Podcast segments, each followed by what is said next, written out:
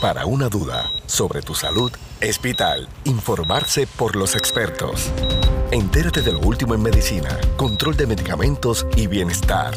Radio Leo 1170, tu emisora episcopal, presenta San Lucas al Día.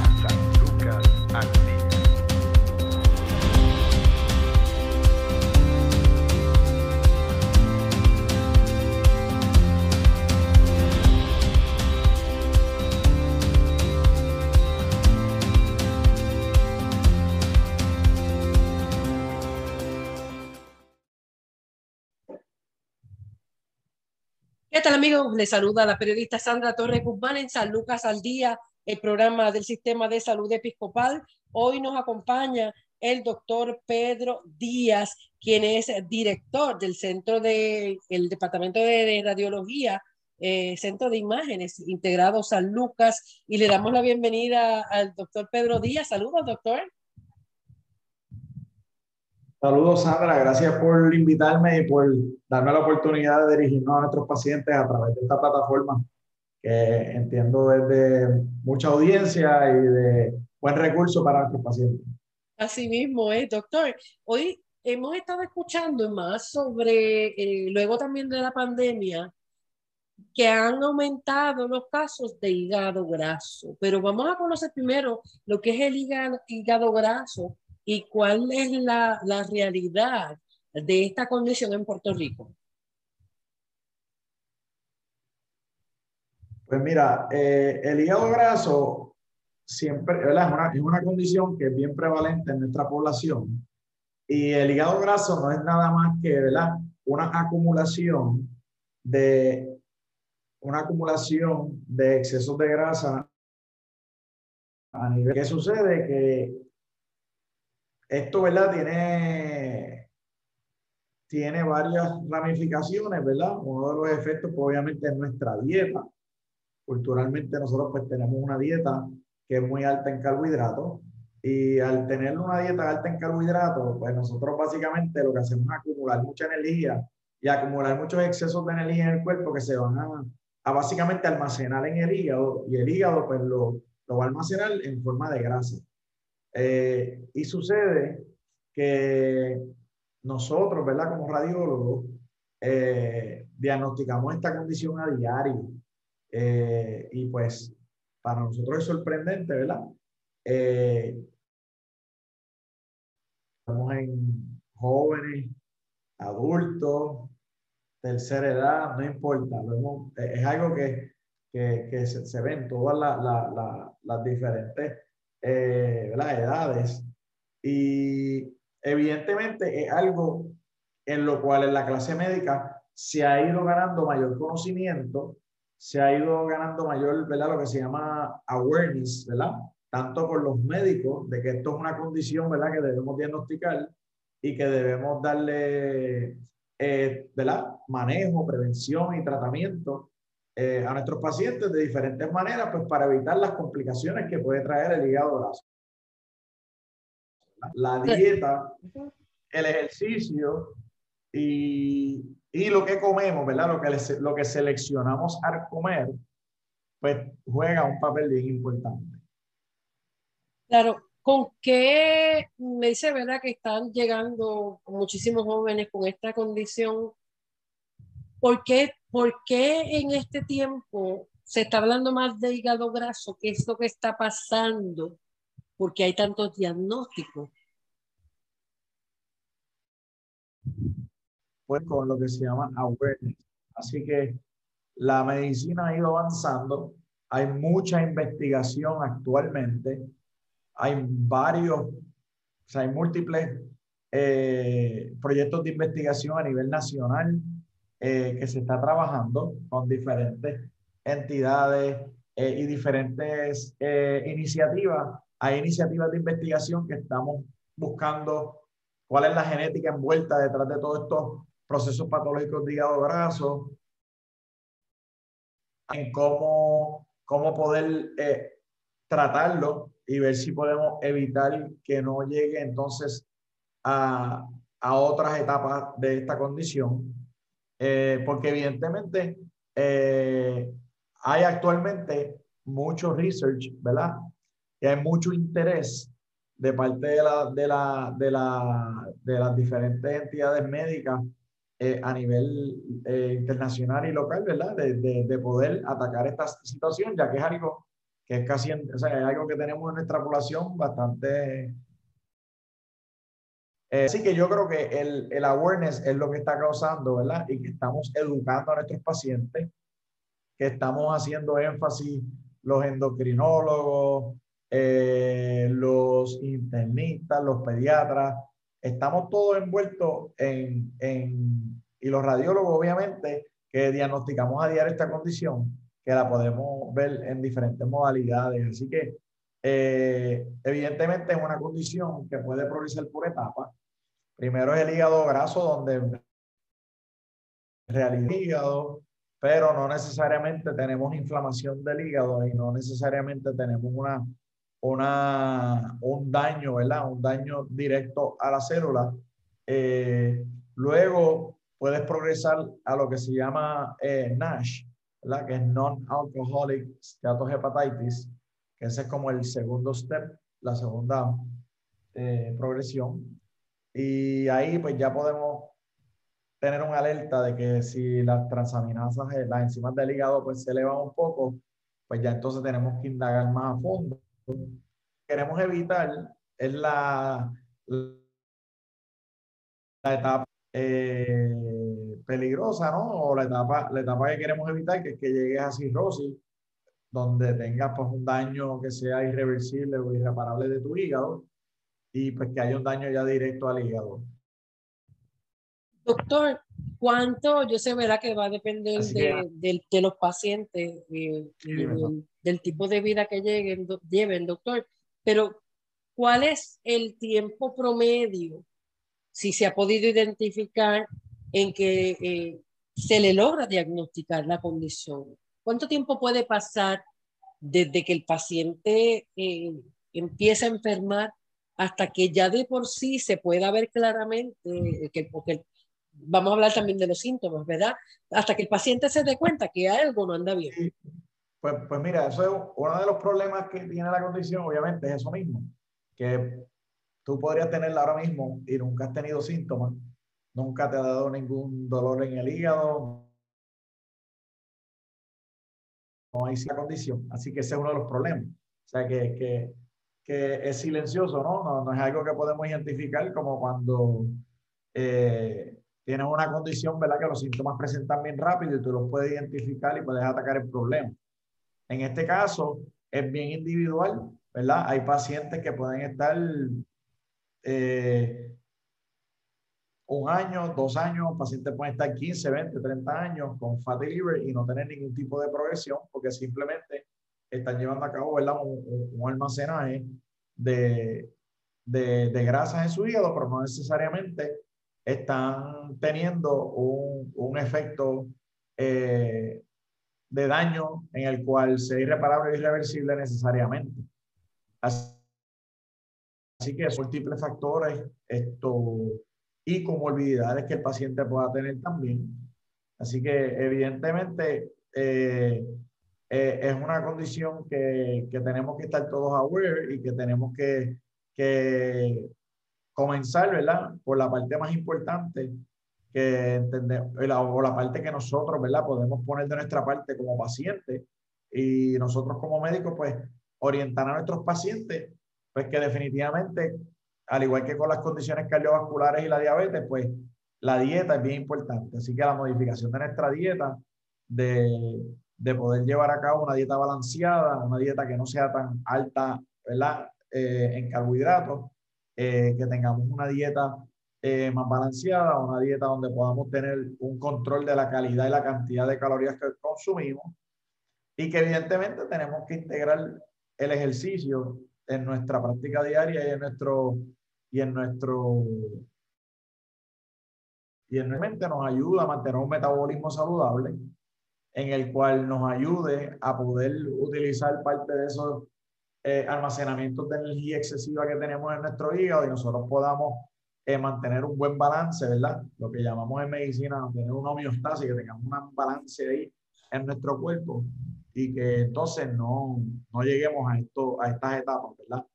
Eh, evidentemente ahora hay, hay diferentes eh, especialistas, ahora tenemos más hepatólogos, ¿verdad? En nuestras comunidades médicas que se están dedicando obviamente de lleno a, a, a trabajar con, estos serie, con estos pacientes y, y, también pues los endocrinólogos también tienen unas prácticas dedicadas, ¿verdad? A, a trabajar con esto, ya que esto es parte de un síndrome, ¿verdad? Metabólico y muchos de los pacientes que están en nuestra clínica bariátrica, pues hay una, yo te diría que una, un alto por ciento de ellos, más del 90% de los que yo veo, pues tienen, tienen hígado graso porque evidentemente pues son pacientes que tienen problemas, ¿verdad? A nivel de, de, la alimentación, ¿no?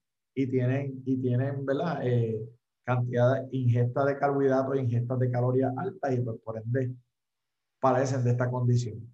Así que eh, queremos eh, proteger nuestro hígado porque es un órgano indispensable, ¿no? El hígado es un órgano súper importante para, para el proceso metabólico de todo nuestro cuerpo y de todo lo que consumimos, ingerimos. Esto, eh, el hígado pues tiene una, una, una función y un rol ¿verdad? vital y pues es importante que podamos mantener esa salubridad para tener la calidad de vida y pues no tener que la condición que ya entonces tendrían otras complicaciones. Me habla de las poblaciones jóvenes. Hemos visto que, como usted menciona, la, la situación de los estilos de vida, el alto consumo en grasas saturadas, el, ya lamentablemente por las distintas razones que sean, ya los alimentos que nosotros consumimos no son los que sembramos en la casa, ya si se va a consumir ave o alguna carne, pues tiene que venir de, de, de otras manos, uno no sabe también cuánto tiempo también han estado congeladas eh, esta eh, cultura de eh, alimentarnos de los restaurantes de comida rápida, donde pues no se sabe también a ciencia cierta de, de, de dónde provienen la, los ingredientes con los que cocinan también esos alimentos. Hay otro factor y es el alto consumo de alcohol en los jóvenes. ¿Cómo todos estos factores han influido en que la edad de los diagnósticos de hígado graso cada vez sea menor? Pues mira, realmente, eh, como bien dice,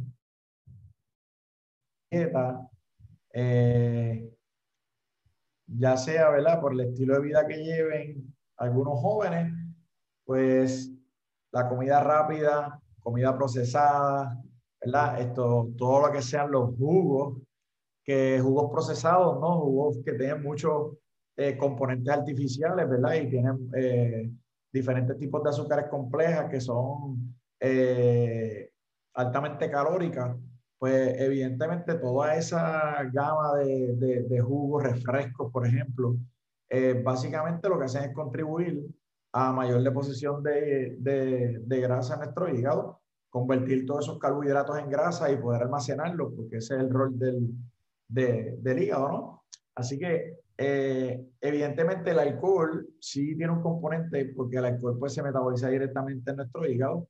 Y evidentemente pues, mientras más cantidad de alcohol consuman, no solo el alcohol, sino por lo que lo mezcla o por lo que lo consumen, si tiene altas cantidades de azúcar también, pues tiene Así que evidentemente sí tiene un, rol importante eh, por el alto ¿verdad? contenido calórico y por los efectos inflamatorios que puede causar. Lo importante es que no es solamente la cantidad, tenemos que ver la calidad de lo que comemos. Así que por eso hemos visto pues que, que hay un énfasis ¿no? en la orientación a nuestros pacientes de que se debe comer, eh, tratar de evitar alimentos procesados, carnes procesadas, todo esto eh, adicionales. Debemos tratar de hacer una dieta balanceada, donde tengamos nuestro componente de proteína, grasa y carbohidratos y que todo esté balanceado. Y lo otro importante también, que tenemos que introducir a nuestra dieta eh, lo que son los granos, las nueces, tenemos que introducir lo que son los vegetales verdes, eh, el brócoli, el, el coliflor, tenemos que comer nuestras lechugas, tenemos que alimentarnos, obviamente las frutas, tenemos que integrar todas las frutas que tengan componentes antioxidantes y que nos ayuden a, minimizar los radicales libres que están en nuestros torrentes sanguíneos, para nosotros obviamente disminuir la cantidad de inflamación que pueda surgir en nuestro hígado. Así que debemos consumir más berries, más strawberries, más... Y eh, ¿sabes? todos esos cambios, ¿verdad? Que todos nuestros nutricionistas, eh, los profesionales de la nutrición, pues muy bien nos aconsejan. Entiendo que, que poco a poco tenemos que ir ver cómo, cómo engranándolo, ¿verdad? En nuestra rutina diaria para el bienestar de nuestro hígado y de nuestra salud. Doctor eh, Pedro Díaz, la, el diagnóstico de hígado graso ¿Qué exámenes son los que se, qué exámenes son los que se hacen para llegar a, este diagnóstico?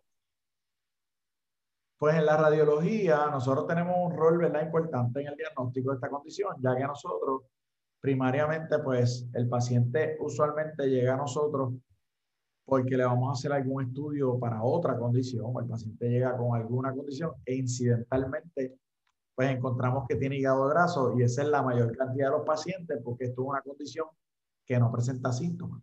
Así que el paciente va a venir por apendicitis viene porque tiene una, una gastritis, un dolor abdominal. Y entonces, pues, incidentalmente, en un sonograma de abdomen, por ejemplo, tenemos la capacidad de hacer el diagnóstico de que hay eh, hígado graso. Eh, ya nosotros a través de sonografía también tenemos una modalidad que se llama elastografía, que la tenemos disponible para nuestros pacientes en, en el Centro Médico Episcopal San Lucas. Y en la elastografía ya es un estudio más dedicado caso para poder determinar ¿verdad? cuál es el grado de infiltración que tiene y cuál es el grado de daño ¿verdad? que pueda tener ese hígado y clasificarlo un poco más específicamente. Eh, sin lugar a dudas, también las otras modalidades también lo van a diagnosticar, como lo puede ser el CT scan de abdomen. Eh, sin ningún tipo de contraste, nosotros podemos identificar que hay, ¿verdad? Que hay, que está ocurriendo hígado graso, al igual que la modalidad de Marai, eh, evaluar la arquitectura del hígado en detalle, cómo están todos los vasos sanguíneos que van al hígado y podemos ver en detalle si hay infiltración de grasa esto y a qué nivel, y podemos también clasificarla con eh, diferentes protocolos que nosotros hacemos. Así que, en fin, en, en, en el radiólogo juega un rol en el diagnóstico, eh, en el diagnóstico la inicial, y dependiendo de las etapas en que se encuentre, pues entonces también el radiólogo intervencional, de radiólogo intervencional en nuestra institución, pues ellos juegan un rol también importante en el diagnóstico eh, en caso de que haya progresión o en caso que haya que determinar si hay un grado de cirrosis, pues ellos hacen las biopsias guiadas por sonografía o por CT scan de hígado para poder determinar, ¿verdad?, cuál es el impacto, cuál es la inflamación eh, y cuál es el grado de cirrosis que pueda tener ese hígado. Así que, en fin, en, en, nuestro centro radiológico del Hospital Épico pues, pues tenemos toda la gama de, de modalidades de esta condición. Claro, en, en términos también, eh, como usted menciona, ahora se está dando más el, el fenómeno, si podemos llamarlo así, del de, hígado graso no alcohólico. O sea que por lo general eh, mucha gente pues, puede pensar que este tipo de enfermedades hepáticas le van a dar a las personas que, que ingieren muchas bebidas alcohólicas. Eh, y entonces pues en esto pues uno tampoco mira mucho a la juventud siempre se piensa, ¿verdad?, que a mayor edad tiene el paciente alcohólico, pues más está propenso a estas enfermedades. ¿Hay alguna otra razón en términos de, de, por ejemplo, cómo estos virus pueden estar afectando el hígado, que puedan estar desarrollando la condición? Bueno, evidentemente eh, existen diferentes tipos de virus que pueden o que infectan directamente al hígado, como lo puede ser en el caso de, de, la, de la hepatitis C, ¿no? Esto, donde tenemos, ¿verdad? Un, una, un, un, virus que está directamente, ¿verdad? Causándonos un daño directo al hígado, que bien conocemos, que pueden ser cirrosis, que pueden ser eh, también tener un, un cáncer, un hepatoma, ¿verdad? O un cáncer de hígado, esto, que son las complicaciones más temidas de este tipo de infección. Eh, evidentemente, cualquier proceso inflamatorio que ocurre en el hígado, pues va a contribuir a, a, que, porque hay un daño, ¿no? Cuando hay un proceso inflamatorio en un órgano, pues evidentemente pues puede causar eh, inflamación y pues la inflamación puede llevar a procesos de cicatrices y a procesos, ¿verdad? Que pueden eh, llevar lo, importante. Yo creo que lo importante es, recalcar que evidentemente pues son, son enfermedades bien diferentes, ¿verdad? Eh, y en, en este tipo de condición de hígado graso, pues lo, lo, lo más importante es que podemos prevenir y que podemos tomar acción, eh, tanto en la dieta, comenzando con la orientación y la educación de nuestros niños, eh, y tratando de minimizar el impacto de lo que es la obesidad infantil y lo que es la obesidad en nuestras poblaciones jóvenes, para que obviamente puedan desarrollar hábitos alimenticios adecuados, régimen de ejercicio adecuado, en los cuales los ayuden en el transcurso desbalanceada y, y, que no y que puedan prevenir este tipo de condición. Evidentemente con todas las otras eh, generaciones también, eh, orientarlos y, y, y, tomar medidas preventivas, porque evidentemente mientras no tengamos ningún tipo de daño eh, directo o fibrosis en el hígado, pues, pues, evidentemente todavía es reversible y podemos lograr revertir ¿verdad? ese proceso de hígado, de hígado graso, y tener y tener un, un mejor balance nutricional. Así que yo creo que ahí es que está la clave. Eh, evidentemente contamos con profesionales de la salud, ¿verdad? Dedicados al manejo y tratamiento de esta condición. Eh, estamos, nos sentimos bastante, ¿verdad? Eh, como yo diría, nos sentimos esperanzados eh, en que pronto vamos a poder tener unas soluciones bien. Eh, la, la, dinámica de esta condición, eh, dado a la alta aceleración en los proyectos de investigación que se está viendo y el interés ¿verdad? de las diferentes organizaciones en, en poder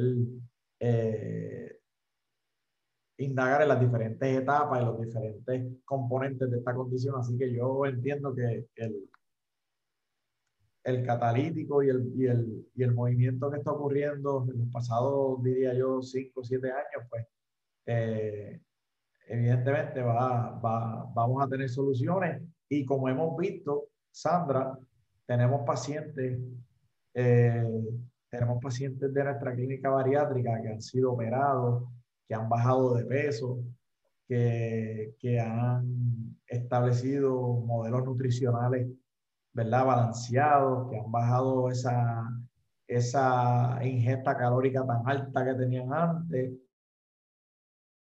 diferentes cambios metabólicos y la mejoría metabólica de estos pacientes. Eh, muchos de ellos eh, pueden, han podido retirar sus medicinas tanto para la diabetes como para la hipertensión, o sea que, evidentemente todo esto, todo esto va atado, uno de los otros desórdenes metabólicos pues van atados uno de la mano de otro y, evidentemente las diferentes eh, alternativas de tratamiento que tengamos, eh, pues cada una de ellas va a impactar y van a mejorar la, la, la de nuestros pacientes. Claro. Doctor Pedro Díaz, vamos a hacer una pausa. En breve continuamos en el segmento final eh, hablando sobre este tema tan importante. Estamos conversando con el radiólogo doctor Pedro Díaz, director del el Centro de Imágenes en San Lucas sobre el hígado graso. En breve continuamos. Tu salud no se detiene al igual tu programa, San Lucas al Día, por Radio Leo 1170M, tu emisora episcopal. Somos parte de tu vida. El hígado es el órgano más grande dentro del cuerpo ayuda a digerir los alimentos, almacenar energía y eliminar las toxinas. La enfermedad por hígado graso es una afección en la que se acumula grasa en el hígado. Hay dos principales tipos, que son la enfermedad del hígado graso no alcohólico y la enfermedad del hígado graso por alcohol. La enfermedad del hígado graso no alcohólico es un tipo de hígado graso que no está relacionada con el consumo de alcohol, Existen dos tipos, que es el hígado graso simple. Hay grasa en el hígado, pero poca o ninguna inflamación o daño en las células del hígado. En general, el hígado graso simple no es demasiado serio como para causar daño o complicaciones al órgano.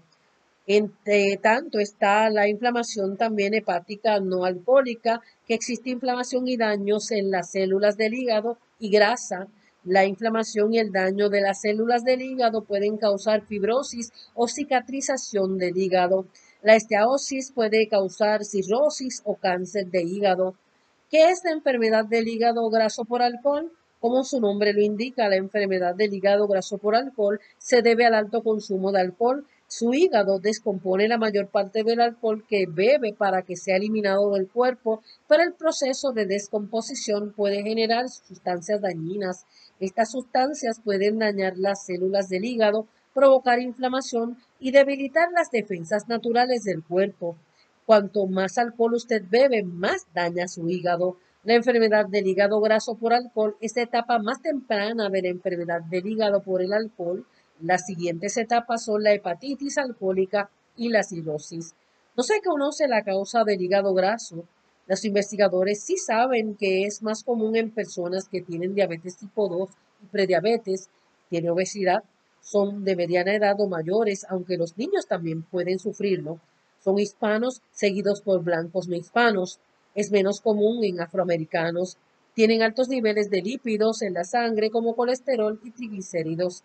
Tienen presión arterial alta. Toman ciertos medicamentos como corticoides y algunas medicinas para contra el cáncer tienen ciertos, ciertos trastornos metabólicos, incluyendo síndrome metabólico, pierden peso muy rápido, tienen ciertas infecciones como la hepatitis C y han estado expuestos a algunas toxinas. La enfermedad por hígado graso afecta a cerca del 25% de la población en el mundo, así como las tasas de obesidad, diabetes tipo 2 y colesterol alto están subiendo en Estados Unidos. Lo mismo ocurre con la tasa de enfermedad por hígado graso. Es el trastorno hepático crónico más común. La enfermedad del hígado graso por alcohol solo ocurre en personas que beben mucho, especialmente aquellas que han estado bebiendo durante un largo periodo de tiempo el riesgo mayor y es mayor para bebedores empedernidos de alcohol, obesos, mujeres o quienes tienen ciertas mutaciones genéticas. En general, tanto la enfermedad de hígado graso como la enfermedad del hígado graso por alcohol son afecciones silenciosas que tienen pocos o ningún síntoma. Si presenta síntomas, puede sentirse cansado o tener molestias en el lado superior derecho del abdomen. Debido a que a menudo no hay síntomas, no es fácil diagnosticar la enfermedad. Su médico puede sospechar que la tiene si obtiene resultados anormales en pruebas del hígado que se haya hecho por otras razones. Para hacer el diagnóstico, su médico utilizará su historial clínico, un examen físico, varias pruebas incluyendo análisis de sangre y de imágenes y a veces una biopsia. Esto es San Lucas al día. Informarse sobre el cuidado de tu salud es sentirse seguro. Continúa su programa de especialistas, San Lucas al Día, también a través de radioleo1170.com.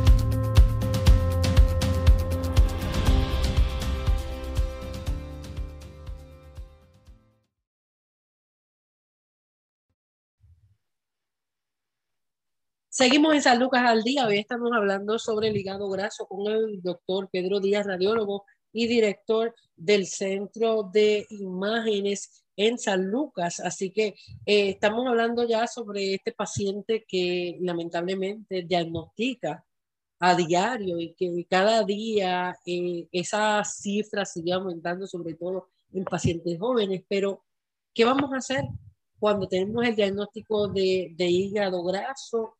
¿Cómo debe cambiar nuestra vida? ¿cuáles son las, los consejos que se le dan a ese paciente?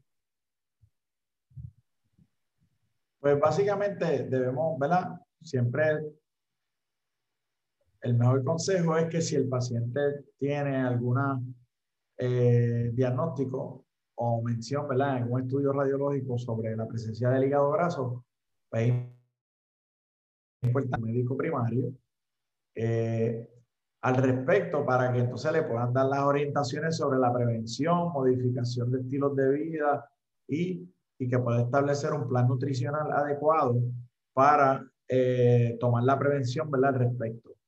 Eh, en adición a eso, pues existen unos profesionales de la salud en nuestras comunidades, como lo son los gastroenterólogos, los hepatólogos, los endocrinólogos y los internistas, ¿verdad? Que se envuelven de lleno en, en tratar, ¿verdad? Esta condición y darle seguimiento, porque es importante, ¿verdad? Que se evalúen las transaminasas hepáticas cada cierto tiempo, eh, que se evalúe, ¿verdad? Cómo está la, la la, el efecto calórico y la ingesta calórica y pues mantener una dieta balanceada. Así que yo creo que es importante que el paciente sepa que, que la prevención es la solución, que tiene el equipo de, que tiene el equipo de profesionales de la salud que están a su alcance. Todas las ramas, tenemos la nutricionista, endocrinólogo, tenemos eh, la clínica eh, sobre, tenemos internistas, tenemos hepatólogos, o sea que tenemos una gama de especialistas los cuales pueden eh, integrarse al manejo de esta situación. Y pues evidentemente eh, el paciente pues tiene, tiene las, la, la, certeza de que, de que por lo menos tiene todas las alternativas disponibles. Así que lo importante es atacar la, atacar la situación y buscar ayuda. Y y prevenirlo y mientras más temprano podamos crear esos cambios de vida, esos estilos, vamos a tener mejor salud de nuestro hígado. Claro. Doctor, estuve eh, escuchando también leyendo eh, el hecho de que todas estas situaciones que usted bien mm, detalló en el transcurso del programa también harían eh, aumentar la cifra de menores con hígado graso en los próximos años, según cómo usted va viendo ese camino. ¿Cuán cierto puede ser eso? Pues mencionas en los niños. En los niños, sí. Pues mira, se, se estima, se estima que más o menos en los Estados Unidos esto la condición ¿verdad? de non-alcoholic fatty liver disease eh, ocurre más o menos como en uno de cada tres adultos en los Estados Unidos. Y en niños, entiendo que el ratio está actualmente como uno de cada diez, que es bastante. Perdón. Así que lo importante, evidentemente, eh, en los niños, pues hay que comenzar en la base, ¿verdad? En la base de la alimentación y, y evidentemente pues, que nuestros niños también reciban su cuidado médico y su supervisión por sus pediatras. Esto para, para, que, para que puedan ¿verdad? tener un, un, una base y una educación respecto a su nutrición y a cómo ellos cuidar su cuerpo, ¿no? Y a cómo implementar la eh, tengan saludables para prevenir todas estas condiciones. O sea que yo creo que, que, hoy día hay bastante awareness de lo que es la obesidad infantil, los problemas de nutrición que tenemos a nivel infantil, así que yo creo que, es importante. Yo creo que obviamente la pandemia no nos ayudó. Eh, la pandemia no nos ayudó porque pues nuestros niños tenían que estar más sedentarios, no podían tener tanto acceso a estar haciendo ejercicio en la calle, tenían que estar más encerrados, la escuela virtual no ayudó en nada, en un ambiente cerrado en sus casas y pues no tenían esa interacción de poder caminar, correr y excitarse y llegar a la escuela. So, entendemos que pues evidentemente la pandemia causó sus efectos en, en muchas cosas, esto que ahora las estamos estudiando, y estamos viendo ¿verdad?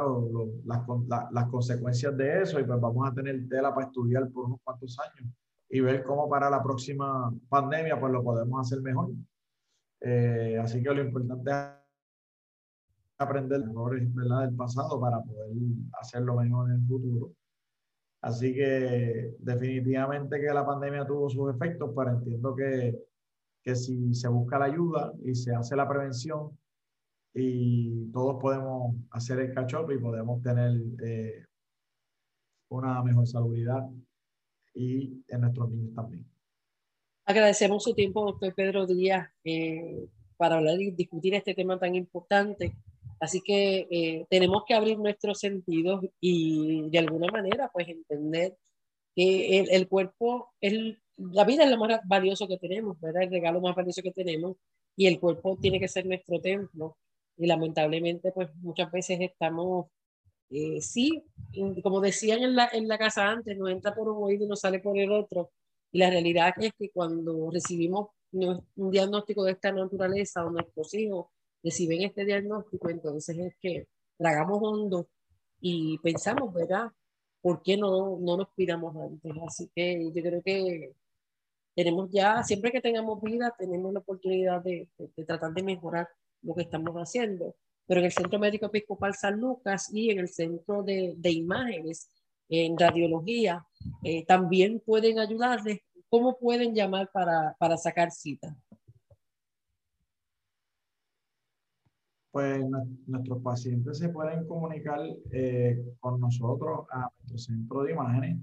Y en, en, el centro de imágenes del Hospital Episcopal San Lucas estamos, estamos atendiendo ya de manera nosotros al 787-844-2080 a través de nuestras líneas. Y con mucho gusto nosotros le vamos a atender o pueden llegar hasta nuestro centro. Y con mucho gusto le vamos a atender y le vamos a dar eh, el trato que se merecen, ¿no? Con calor humano, de calidad y con eficiencia. Así que eh, recuerden que la prevención está la solución y busquen ayuda en caso de que tengan o hayan escuchado este eh, estudio para atacarlo lo antes posible. Gracias nuevamente, doctor Pedro Díaz, eh, por estar con nosotros aquí en San Lucas al Día, como siempre a la orden. Esperamos eh, nuevas participaciones para hablar de, de temas de salud y seguir educando a nuestra comunidad. Agradecido. Gracias, doctor. Bueno, hasta aquí esta edición de San Lucas al Día. Recuerde que tiene una cita de lunes a viernes a la una de la tarde en Radio León 1170 AM, Radio León 1170.com. Busque también la aplicación Spotify y ahí también podrá acceder a este y otros programas a través de podcast, así que lo podrá compartir y escuchar cuantas veces quiera. Bendiciones. Si desea más información sobre su programa San Lucas al Día, puedes encontrarnos en Facebook, Radio Leo 1170M o en Centro Médico Episcopal San Lucas. Haga sus anotaciones y conéctese con su programa San Lucas al Día.